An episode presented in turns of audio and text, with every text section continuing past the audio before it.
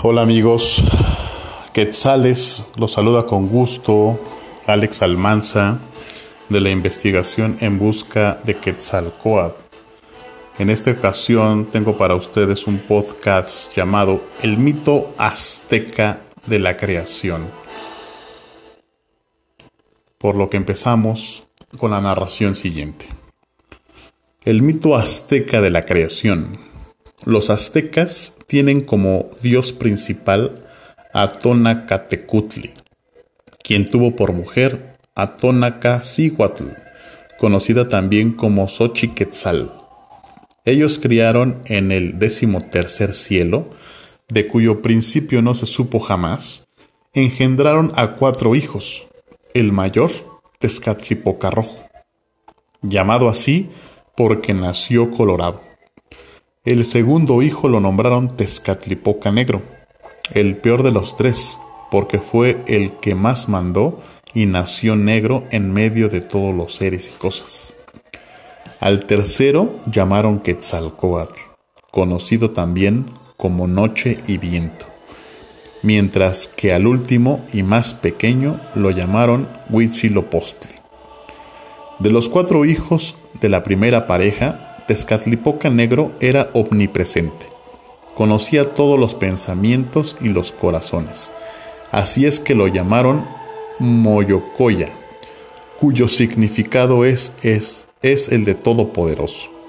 Su hermano menor, Huitzilopochtli, nació sin carne, con los huesos desnudos.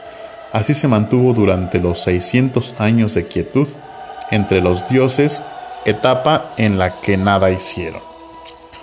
Pasado el largo periodo, los cuatro hijos de Tonacatecutli se juntaron para ordenar lo que habrían de hacer y la ley que tendrían convinieron en nombrar a Quetzalcoatl y Huitzilopochtli para que impartieran las órdenes.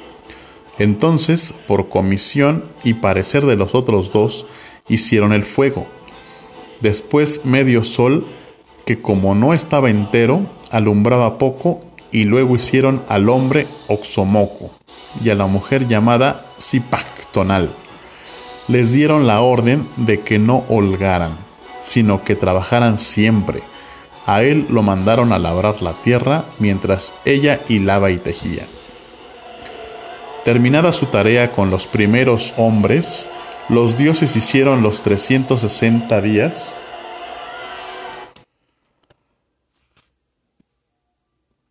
del año que dividieron en 18 meses de 20 días cada uno. Luego crearon a los dioses que habitaron el infierno el señor del inframundo, y a su esposa, la señora del inframundo. Les llegó la hora de crear los cielos y comenzaron por el más alto, desde el decimotercero para abajo, para continuar con la creación del agua.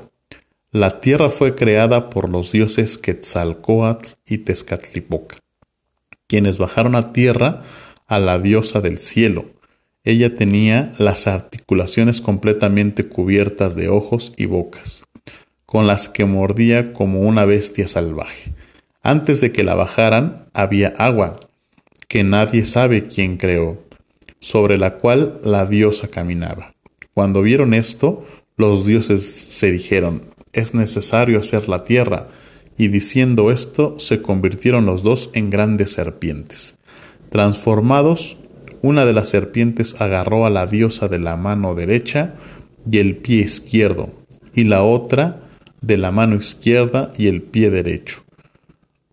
Tiraron tanto que la partieron por la mitad. Con la parte de atrás de los hombros hicieron la tierra y la otra mitad la llevaron al cielo.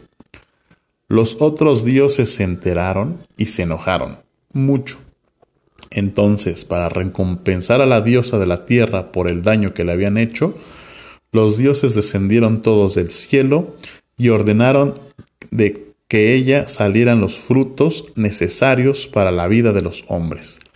De sus cabellos hicieron los árboles y flores, de su piel las pequeñas hierbas y flores. De los ojos hicieron los pozos, las fuentes y las pequeñas cavernas. De la boca los ríos y grandes cavernas, mientras que de los agujeros, de la nariz y de los hombros, los valles de las montañas y las montañas mismas respectivamente. Mito azteca de la creación. Para todos ustedes, espero y les haya gustado. Les mando un abrazo de luz. Les saluda a su amigo Alex Almanza en este su podcast de la investigación en busca de Quetzalcoatl. Namaste.